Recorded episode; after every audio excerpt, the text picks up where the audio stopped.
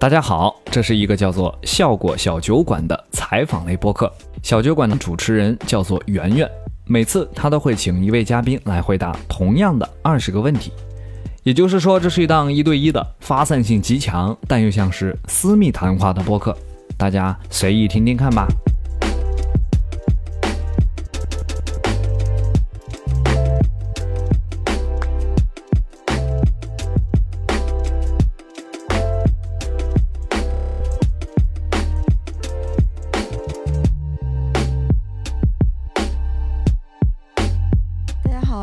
是效果小酒馆，我是主持人圆圆。今天我们请到的嘉宾是陆逸云。Hello，Hello，大家好。啊，那我们陆老师在在这家效果这家公司是做什么职位的呢？呃，我其实刚刚入职的时候做的是演出运营相关，然后目前的话，呃，我们是全国城市业务，就是全国的演出啊、俱乐部合作呀，基本上是我这边来负责。呃，陆老师在我们公司是一个 传奇，因为他我听说啊，我不知道这个东西对不对，我听说他在来效果之前就已经实现了财务自由。我就不知道为什么我进这个公司之前会有这种谣言。我要是财务自由了，我就不在这儿干了。对我，我当时就觉得天呐，陆老师都已经财务自由了，他为什么还要来这里？没有没有，就是大家有一个迷思，是因为我进效果之前在一家创业公司，嗯，然后因为有太多，你是创始人是吧？对，我是 co-founder 吧，应该算是。然后因为大家都听了太多创业公司成功的案例了，然后就觉得啊，你从创业公司出来就一定是。已经发了财了，财务自由了，才会从创业公司出来。但其实不是，我甚至听说你们公司上市了。我我要把这个美好的祝愿传达给我们以前的创始人，还没有了，但是他们他们还在努力了。我们开始直接我们的调查问卷。第一个问题就是最近你有什么新发现吗？嗯，最近哦，最近新发现了，我发现就世界真的非常非常大，就是人很不同，就是。这两周见了很多人，就是感觉比前三个月都要多，然后都是之前非常紧密的在一段路上陪你走过的人，嗯，一些，但是可能那段时间你们是一样的人，比如说你们都在同一个公司，或者你们你们都在同一个学校，你们接触的人做的事情都是很像的，但那一段路之后，可能大家就拐向了不同的方向，当时你不会觉得有那么的不同，但。就是过了可能一两年或者三四年，你再去跟他们聊的时候，会发现大家的人生境遇已经很不很不一样了，而且想的东西也不一样，想的东西不一样，聊的东西不一样，然后在意的东西也都不一样，很多事情可能你都已经开始听不懂了，然后就觉得世界参差还是非常大的，嗯，而且你自己在你的工作上，其实大多数你跟跟你聊天的人都是你的同事嘛，你会觉得。啊，这个圈子就是这样的，我的世界就是这样的，就甚至觉得整个世界都是这样。对，我就觉得可能整个世界都是这样的，但其实不是，就非常非常多的人跟你过着完全不一样的生活。对，所以我之前也也是在想，就为什么我们有时候在微博上看别人吵架，我们会觉得很奇怪，就是为什么他们会有这种想法？可能就是因为你没有见到他，你不知道他是什么样的人，你就以为世界上的人可能都是你身边这样持这样的想法的。对，因为以前我。跟一个朋友聊天的时候，他是个台湾人，然后他们说他们台湾有一个词叫做同温层，就是大气层就一圈一圈嘛，一层一层。他说，呃，很多很人很多人很容易陷入同温层，就是因为你只跟你相处的舒服的人相处，嗯，然后你只跟你呃关系紧密的人相处，那你身边的人越来越多就会跟你是一样的人，嗯，他们可能爱好上和你一样，或者说是从事的事业上跟你一样，那你。们聊的事情就会越来越一样，你会以为世界都是这样子的，嗯，但其实不太是，嗯，对，就是幸存者偏差吧，你还是有样本偏差这个事情在的。所以这是不是就是很多人越老越固执的原因？是因为他以他的人生经验已经活了这么多年，然后他觉得自己活得挺成功的，然后他身边的老头老太太可能也跟他是一样的，他就觉得自己是对的，对，他就会觉得世界就应该是这个样子的嘛。啊，好。那么下一个问题，嗯，与人交往中，你希望呈现什么样的形象？嗯，真诚的，可以信赖的吧。嗯嗯，你要解释一下吗？嗯，就我还挺在意别人对我的评价的，就是我我如果说是一个可以被他相信的人，可以帮助他解决一些问题的人的话，我觉得还挺高兴的。嗯，我不太希望是一个被人提防的人，或者是被人认为是一个虚伪的人。就是这个“虚伪”这个词对我来说可能会打击比较大一点。嗯，我会希望大家是能相信我的。嗯那么下一个问题，你有没有想成为的人是否有类似的形象供你参考？嗯，有吧？我想成为我爸爸那样的人。嗯，嗯我觉得我爸还挺牛的。我爸，嗯我就我一直觉得我爸是一个很聪明的人。嗯嗯，就是而然后而且非常愿意冒风险的一个人。嗯嗯，所以所以我想成为一个什么样的人的话，我想成为一个很聪明，然后很轻松的过完一生的人。然后我觉得我爸就是这样的人。嗯嗯，那你会比较冒险吗？我会啊，不然的话我也不会来 校。对对，对，也不会做那么多事情了。对的，对的，我就好好读书当老师去了。好，那我们下一个问题，目前为止发生在你身上最好的一件事是什么？我上最好的一件事，哦，特别多。我觉得一直觉得自己是一个挺幸运的人。嗯最好，我觉得它是一系列的事情，就是我一直觉得我在每一个人生阶段都有贵人帮我，都有阅历比你更丰富的人无条件的在帮你。嗯，你当时为什么会选择来效果呢？因为传媒公司啊要我的也不多，这是实话。要当时什么腾讯视频要我，我可能就去腾讯视频了。你你当时就很想来传媒传媒公司吗？对，就是我当时我之前那个公司是做室内家装的，嗯然后干了四年不到吧，就是当时想要走的一个原因，就真的是想要换一个行业，然后嗯。我就是就是围城嘛，就是然后我站在围城外去看这个传媒行业的时候，其实也是看不清的。我就是觉得自己喜欢这个，我想做一些内容创作上的东西。那你说普通人能想到的就是传媒行业嘛，就是我去做综艺，我去做电视剧、做电影什么的。但我的整个学历背景和工作背景跟传媒是一点都不搭边的，所以其实你一个完全不 match 的人去通过 HR 投简历想要进这个公司，其实是很困难的。对，所以当时给我。这个面试的机会的传媒公司就不多，然后效果是其中一家，对，然后然后当时是呃 HR 面完以后，我们捐给我面的嘛，嗯嗯，我就非常欣赏他，所以然后我就来了。对，嗯。那下一个问题，目目前为止发生在你身上最坏的一件事是什么？最坏的一件事情是，可能就是我爸过世这件事情吧。哦，大概是什么时候？就是在我十岁的时候，呃，我的父亲过世了。但那时候你才十岁。对我那时候十岁，小学四年级的时候，嗯，对，很很糟糕，反正。哦，但我现在已经二十年，我也缓过来了，你 不不用太担心我。我也我也不知道该该该说些什么。就是很多事情，你过了那么久以后，你已经不能分辨是你真实经历的，还是你听别人说，的了。或者是你想，甚至是想象的。对对对，就是很多事情，但是就可能是你听亲戚说的，嗯可能是我真实的跟我父亲经历的，也有可能是我想象的，嗯它就加油在一起，嗯然后我爸就会有一个形象在我的心里面，对，就所以小时候爸爸刚过世的时候特别难过，但那个难过是完全出于血缘的本能，就是一个跟你血缘这么亲的人突然就没有了，然后你看别人很难过，你就不太懂，那时候真是不太懂，就是你其实你不太明白去世到底意味着什么，是就吗？就过世就是就是小学四年级呢，还是知道生死的区别的。嗯嗯但是因为我可能跟父亲真实的生活在的时间也就那么一两年，而且我爸老揍我，所以所以的那个他不是那种痛苦，他是。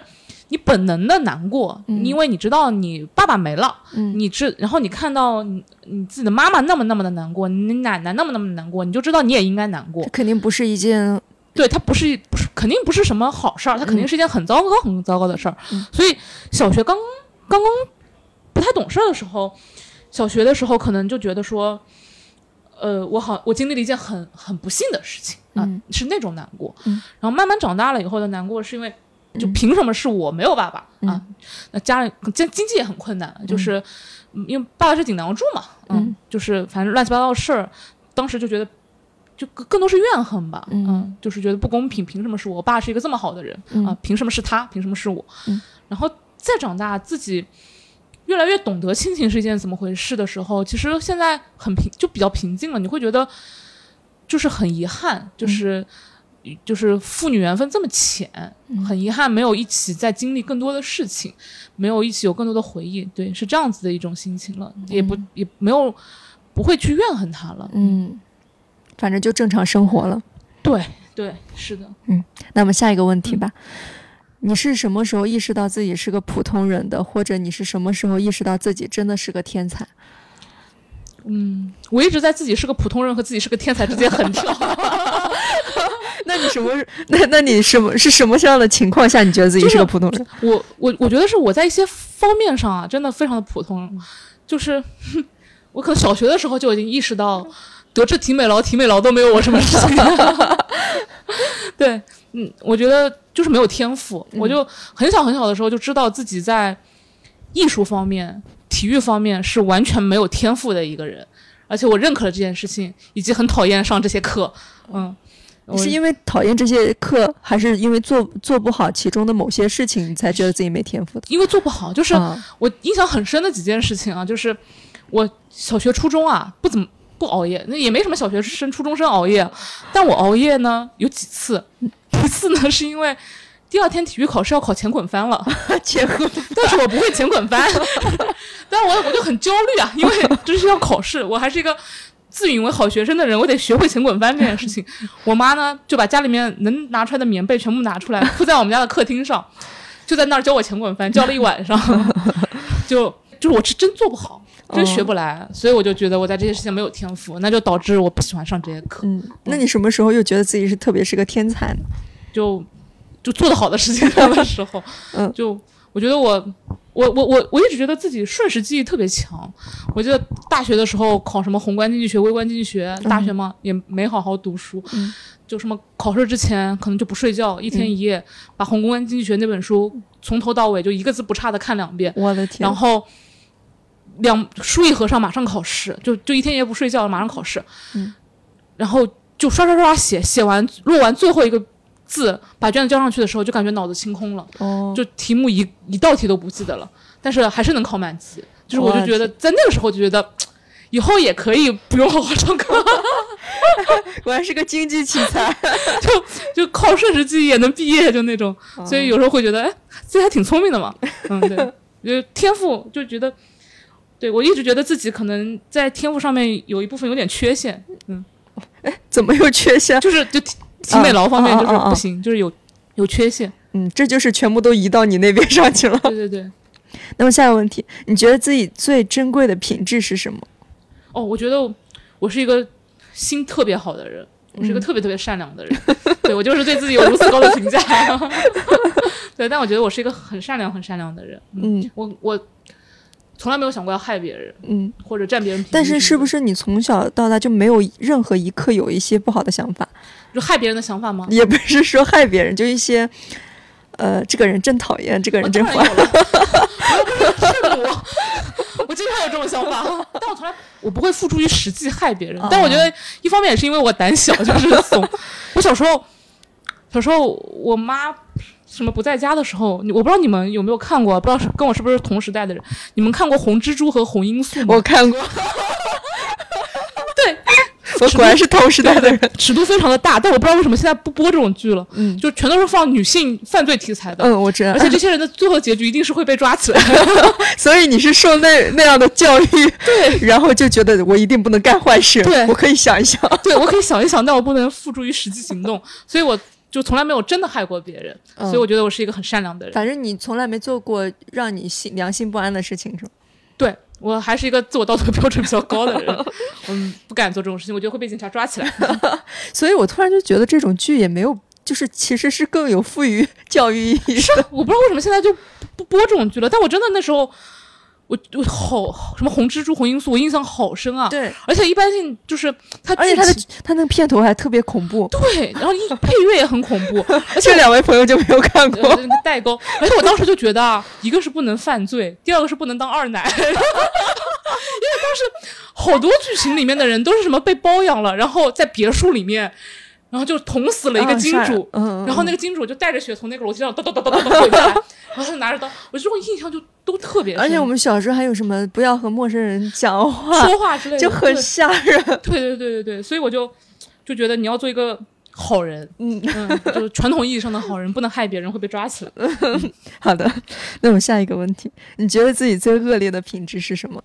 本质上呢，我其实是一个非常犹豫的人，嗯就是就是我觉得可以跟上一个问题连起来，就是。我说我是一个很善良的人，所以我不愿意伤害别人，不管是身体上的伤害还是心理上的伤害，我都不愿意伤害别人。但我又很冲动，就我又不是一个脾气很好的人，嗯所以，所以我其实会会做一些决策，但是这些决策或者说说出一些话，我会觉得伤害到伤害到别人了，然后我就会反复去犹豫。你你一直去拉扯，其实对别人也不好，因为别人也会在你的拉扯当中消耗掉他们很多的感情，就好像你谈恋爱。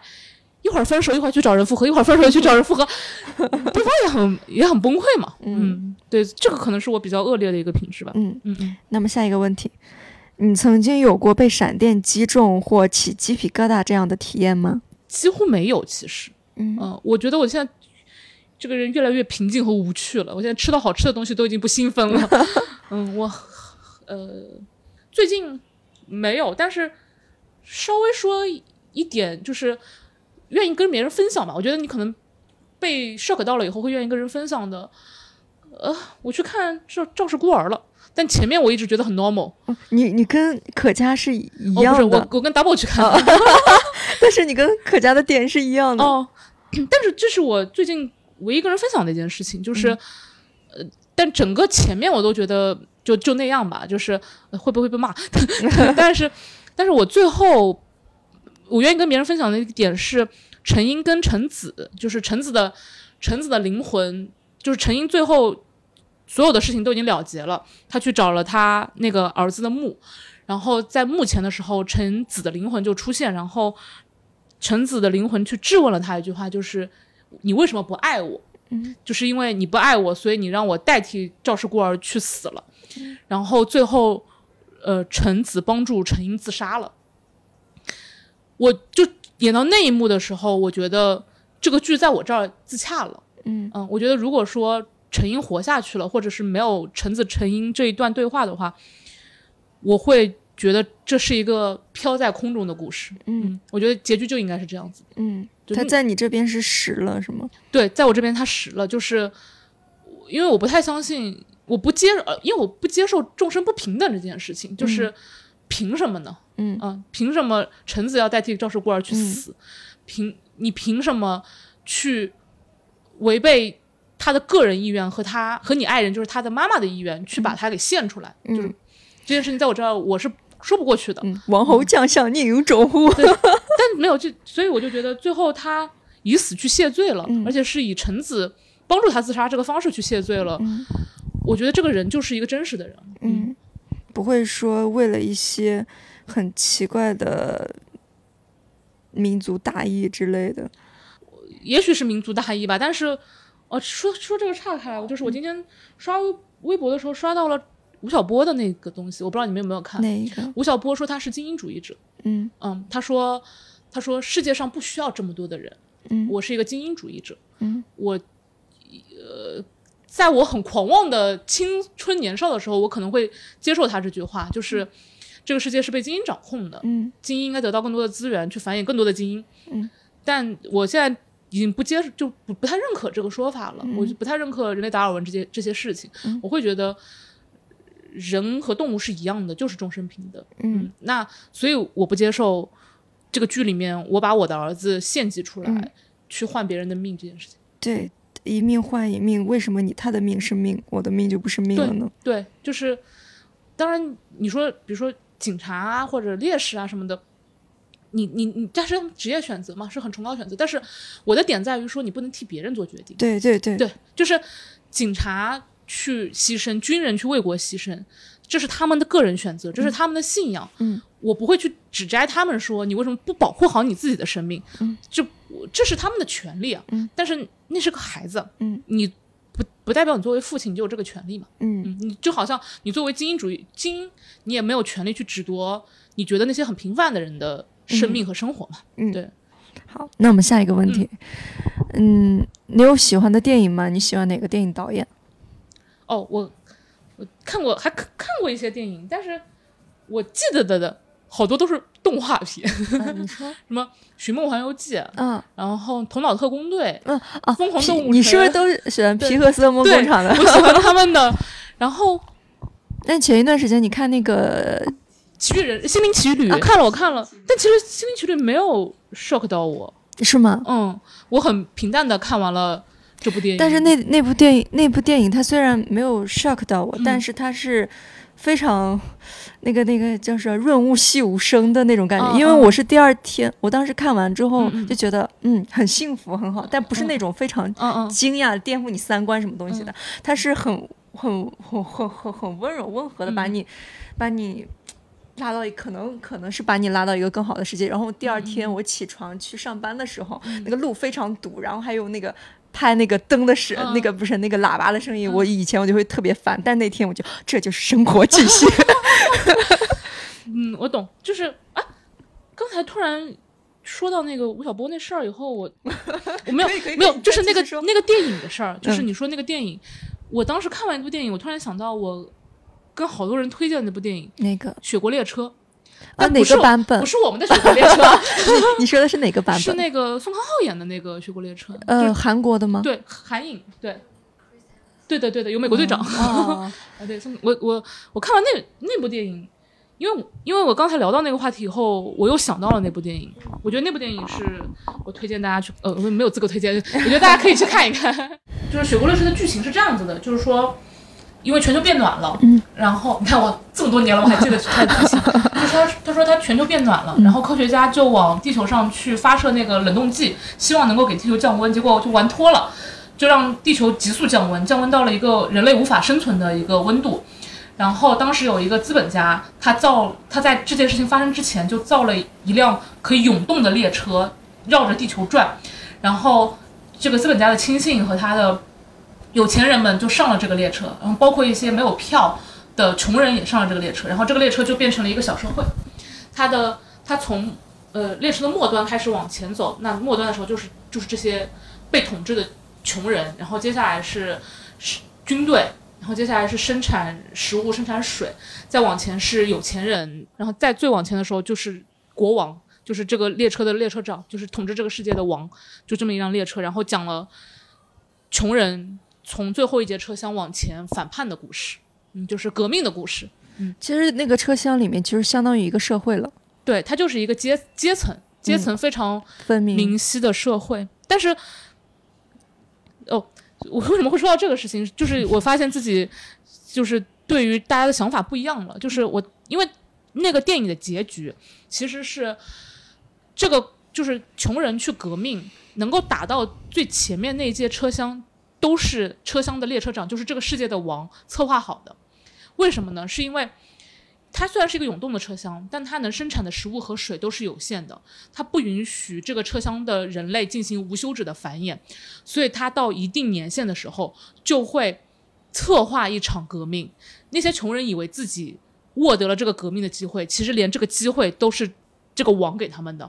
他需要死一批人，嗯，所以给了他们这个机会，让他们以为他们可以革命，然后在这个革命的过程当中死掉了很多很多人，因为列车长需要去清洗这个社会，不管是穷人还是富人，我需要人口去减少，嗯然后才能维持这个列车的涌动。嗯然后，然后当他知道，就是就是就是美国队长，我忘记他在剧里面的角色叫啥了，就是当他知道这件事情的时候，他就崩溃了。嗯就是原来连我希望这个世界平等的这个东西都是在你的掌握之中的。嗯最后那个电影还是给了你一些稍微美好一点点的幻想，就是它最后定在北极熊身上，是因为很多人就说，说明世界已经回暖了，已经有生物可以出现了嘛。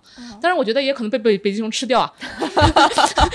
然后最后最后两个人类也没了，但是就是它还是给了你一点点好的想象的。但其实，在炸掉这个车厢的时候，就是真的就是很有可能这整个人类就灭绝了嘛。所以当时就会觉得说，你做了一个不是很理智的决定。嗯现在觉得不是，对，现在就是觉得，你要社会是这种阶层分明，然后所有人都没有尊严的话，那就一起毁了吧。那好那么下一个问题，呃，你喜欢阅读吗？你喜欢哪位作家？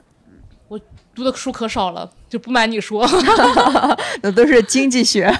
对，就是我真的我读的书太少了。我最近最近一直在读的是《三体》，但还没读完。嗯嗯然后读完的一本书是我们陈思老师逼迫我们 读完了 贝壳创始人左晖的《详谈》。对，那你有没有喜欢的作家？喜欢的作家嗯，没有哎，没有什么特别喜欢说他的书我一定要读完的哦人。对，就是我在这一方面还挺没有挺杂偏没有。偏好，就像刘刘慈欣，你也没有说要读完他所有的。对，读不完，主要是我就以我那个读书的速度啊，真的是很难读完，你知道吧？但我还蛮喜欢他的，我觉得大刘不写的不是科幻小说，我觉得他写的是社会小说。那我就我就嗯感觉你好像还挺喜欢社会学的。对，就是我我一我我看大刘的小说，他讲那些什么理论啊什么的，我就跳过，就他会很很大篇幅的讲一些。比如物理什么理论之类的，嗯嗯嗯我就一目十行，就根本就不进脑子，你知道吧？就是，但是就是他讲一些很现实的一些社会上的，比如说，比如说三体世界什么之类的，我就会甚至会翻过来去读。嗯就是他会讲一些当时特殊年代的时候的一些故事，嗯我会翻过去读，就是我觉得那个很有意思，所以我一直一直不觉得大刘是一个科幻作家，我觉得他就是一个社会学者。嗯，好。那么下一个问题，嗯、如果要学一门艺术，你会选择学什么？哎呀妈呀，对你是一个技 艺术没有艺术天赋的人。呃如果你有天赋的话，你想在哪哪一个艺术方面有天赋？嗯，我希望我演技很好，嗯嗯因为我很我觉得演，因为我很羡慕演员，我觉得他们可以过很多人不同的人生，他们演一个角色就可以过完这个人的一生。嗯谁有这种机会啊？每个人都在过自己的人生，他可以过那么那么多的人的人生，不是看别人，就是过他的人生。我觉得太好了，我好羡慕。但可惜自己没什么演技，也不能当什么演员。我我是觉得，如果你一直在演别人的人生的时候，他可能会消耗特别大的力量。对，就是你把这个人的一生过完，然后你整个人生，你像你的人生可能浓度就非常高。对啊，多好呀！我就很羡慕他们，就是我们一辈子做了一次选择，就永远这么走了。你的机会成本是永远不会提，就是你永远不会，就就他就沉默了，就只有沉默成本，就是机会成本。但是别人、哦他可以做那么多选择，过那么多人生，我特别可那是假的呀。你为什么要把他当成是假的？他是那个角色真实的人生啊！我演了他，我就真的帮他做走完了他的一生啊！但是当时的你自己呢？我就是他呀！我一直觉得演，我就觉得好演员是这样子。当然，我觉得演员很多演员可能就赚赚钱吧。但是如果我是一个有演技的人，我去做演员的话，我就你希望你会贴合那个角色，就融为一体的行我就是我和他就是一个人，我过完了他的一生，他真实的过完了他的一生。啊，原来是这样。对对对，那下一个问题，你对自己最满意的一次选择是什么？不是最满意的选择，我最庆幸的一次选择是，我其实没有去读乘法，因为我是一个处理不了人性冲突的人，啊嗯。我特别容易我对人性失望，嗯，我干不了这个事儿，嗯。所以我就觉得，如果我当律师的话，我要么现在就转行了，嗯。要么就崩溃了，嗯。我没有办法泰然处之了，嗯，嗯，好。那下一个问题，你有没有一些很想说，但似乎又没有什么语境可以说的东西？有吧，就是对不起吧，就是就是对自之前自己伤害过的人，对，嗯，就还挺多的，被我骂过的同事们，没有没有，就是可能言语中啊，或者事情上无意中伤害的人，其实我刚才也说了嘛，我伤害别人之后是知道的，嗯嗯、但是抹不开面子呀，或者各种各样的原因啊，其实是没有说成对不起的，嗯还是应该说一声的，嗯。嗯，好。那么下一个问题，你的终极目标是什么？什么的终极目标？你人生人生的终极目标是什么？我想赚很多钱，然后去做一个慈善基金，嗯，是哪方面的慈善基金？给小孩儿和老人的。嗯就是我希望能够帮助到一些不幸的小孩和老人吧。嗯，你这果然就是个社会学爱好者。没有，但是前提是赚到很多钱。那我们下一个问题，呃，你觉得自己是个好人吗？对啊，我太好了，我是一个没有伤害，不不是没有伤害，我是一个 没有实际伤害到别人的人，不会存心去伤害别人的人，伤害了别人之后会很愧疚，会说对不起的人。他也是一个很纯纯粹的好人，因为他没有犹豫，对，犹豫的那一秒就已经不纯粹了。我真的我是好人。那我们下一个问题：世界上有让你深恶痛绝的人吗？有啊，但是因为他还活着，所以我不能说，因为因为我很很直接，但又很怂，他他是什么样的？就是让你深恶痛，他哪方面让你深恶痛就伤？害了我嘛，伤害了我和我的妈妈，嗯，所以我很痛，哦我很痛恨他。但是因为他还活着，我也不能说。好，那我们下一个：世界上有让你五体投地的人吗？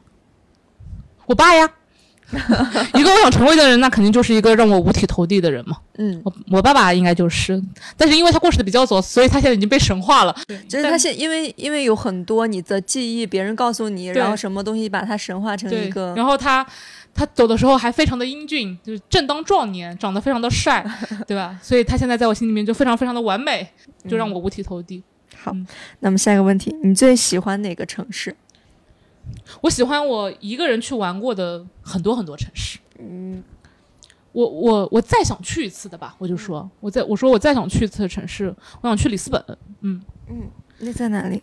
呃，葡萄牙的首都嗯，是吧？我记得是葡萄牙的首都。你在那嗯边有什么美好记忆是吗？是，就是嗯那也是我自己去的，然后那儿有一种酒巨好喝，嗯，但是但是因为我葡萄牙语也很差，呃不不是很差，我就不会葡萄牙语，就是我我特别特别想再去一次里斯本，然后再去一次那个酒吧，再去喝一杯那个酒。那个酒的名字你还记得吗？我不就是我不记得了，但是它类似于热红酒，嗯，但它不是，嗯就是因为我后面也喝过很多很多的热红酒，但都不是那个味道，但它的底是红酒，然然后它有肉桂，所以它很像肉红酒。嗯我在我在那个小酒馆喝了那个酒以后，太开心了，就是那个酒。首先，那个酒很好喝，然后那个时候可能有狂欢节之类的吧，然后跟大家一块跳舞。你看，我一个四肢不协调、没什么艺术细胞的人，但喝完那个酒以后，就整个很放松。我觉得我是第一次感受到酒精的美妙，是在那个小酒馆里面。我以前喝酒都是政治任务，但是那次我发现喝酒很快乐，嗯就所以我很很想很想再去一趟里斯本，去那个小酒馆喝一杯那个酒。嗯，你下祝你下次再去那边找到那瓶酒。对对对，我一定要我一定要去找到那个酒瓶。嗯，呃，你最喜欢什么气味？嗯老家灶台柴火烧的那个味道，就是那种拉风箱的那不种不，是它，对对，差不多，但它没有没有拉风箱那么高级，还要用蒲扇扇，啊，就是它是那种土灶，嗯然后拿那种桔梗啊，那种豆荚干了以后的那个梗去烧，然后我特别喜欢。但是我每次闻到那个味道，都是感觉是很傍晚的感觉，就是也对，然后大家要夕阳西下了，对，然后有傍晚的感觉，然后马上要开饭了。是那对那而且因为你在那个情况下，你自己也不用上学，也不用工作，整个人是很放松而且不用。做作业。我每次就说我要帮我 我要帮奶奶去烧灶了，我不就不做作业。我们那边说是烧锅，对对，然后我们就冲出来，然后然后就就在那儿就狂烧那个灶，然后而且呃，我觉得也有情境的原因，是因为以前只有过年的时候，你就觉得有那个味道就是要过年了，嗯一家团圆了，要吃饭了，嗯所以我很喜欢那个味道。嗯嗯，好。还有最后一个问题，最后一个问题是上一个嘉宾留的，嗯嗯，他是他的问题是你最喜欢自己身体的哪一部分？对我看到了，但我我外外外在上其实没有，就是我是一个对自己外貌非常不自信的人，我觉得自己外在没有一个可以拿得出手的器官。那，不不不是拿得出手，你自己喜欢。就就就是因为不自信，所以也不太喜欢。我觉得我哎，非陆老师嗯会受这些这些影响吗？我哦我以太为，会了，我以为你你是完全不在乎自己好不好看。不不不，我我特别哎，也不是特别在意吧，我还是比较在意的。就是小时候小时候不在意，小时候我我高三之前没有留过长头发，一直是男孩儿的那种头，嗯就是爹妈灌也不是不怪我爹，怪我妈吧，我妈灌输的嘛，就觉得。我觉得很多中国家长会有这种理念灌输，就是爱漂亮的小姑娘都是成不了才的，嗯爱漂亮的小姑娘都是读书不好的，就是一些奇奇怪怪的中国式家长的一些想法，所以我到高中之前是完全没有这个概念，就高三之前都没有概念，我都没有留过长头发。嗯然后而 且还有一件特别惨的事情，就为啥当时也对自己外貌不在意呢？是因为我初三骑自行车的时候吧，被人家摩托车从后屁股撞了一下，我就飞出去了，我就把门牙给磕了。啊，所有的门牙是假的。但是你们要想象一个十六岁到十十八岁的花季少女，因为牙床还没有长齐，牙医也不给你装假牙，于是你缺了两个门牙，过了高中三年，我的天呐！我就是以这种，就是你们看过《白云黑土》吗？就是 就是宋丹丹演老人家的时候，就会把门牙涂黑，我就真实的缺了颗门牙，过过完了我最花季的十六岁到十八岁。你们也就知道为什么我好好读书了吧？完全没有人会看得上我，天呐！所以，所以你看，当时就，当时我甚至都没有因为这件事情有过任何的自卑，我还少了颗门牙去打辩论赛，你知道吗？说话都说不清楚，你是非常在意那？嗯那你是什么时候开始？那时候没有美丑的概念，对，就是我就觉得我们上学的时候好像不太 哦对我，但是我觉得初中、高中其实是会有，小学完全没有那种。对，我高中都没有。你想，我真的我缺了颗门牙，在学校里面非常的自信，从来什么捂嘴笑这种事情跟我是没有什么关系的，我当时永远是咧着嘴 在那儿笑。想想看也是自己想得开，真的是。然后还上台什么辩论赛啊，什么什么之类的，就不不觉得自己有什么。然后高三留留长头发，也完全不是因为为了好看，是因为没有头发，没有时间去剪头发哦啊，就任其发展那种。我是什么时候开始要漂亮的呢？是大学自己长得非常非常胖以后，虽然我现在也不瘦吧，你现在挺瘦的呀。但我大学一度长到了六十公斤以上，就以我哦一米五八的身高，然后呃会，其实别人是无意的开玩笑了，嗯就是别人可能会会开一些玩笑什么的。当时，当然我也我这么怂的人也不会跟人家吵架，但是心里面肯定是不高兴的，嗯然后我可能只能自嘲啊什么的，嗯所以当时就觉得，嗯、不行，我得瘦一瘦。对，嗯就那个时候有一些美丑的概念了。哦，你大学的时候才有这个意识是吗？对，大二大三的时候吧。哦，你好幸福啊！嗯，因为我感觉这种这种意识来的越晚越幸福。那你有没有其他的想问下一个嘉宾的？下个嘉宾也不透露是哦谁，我们不？透露是谁。哎，这个这个话题是因为前前两天跟我妈聊了一下，嗯我不知道能不能聊这个话题你说。就是如果你的父母生病了，嗯，你愿意倾家荡产甚至负债去给他治这个病吗？嗯哦，好，这个好难的问题。好的，我们今天就这样结束了，好好谢陆谢谢谢谢老师，谢谢大家。最后，如果大家感兴趣的话，也可以做一做这个问卷。如果你也很喜欢自己的答案，可以在微博上艾特效果工厂，我们每周会从里面选出一位观众，送出一些粗糙的小礼物。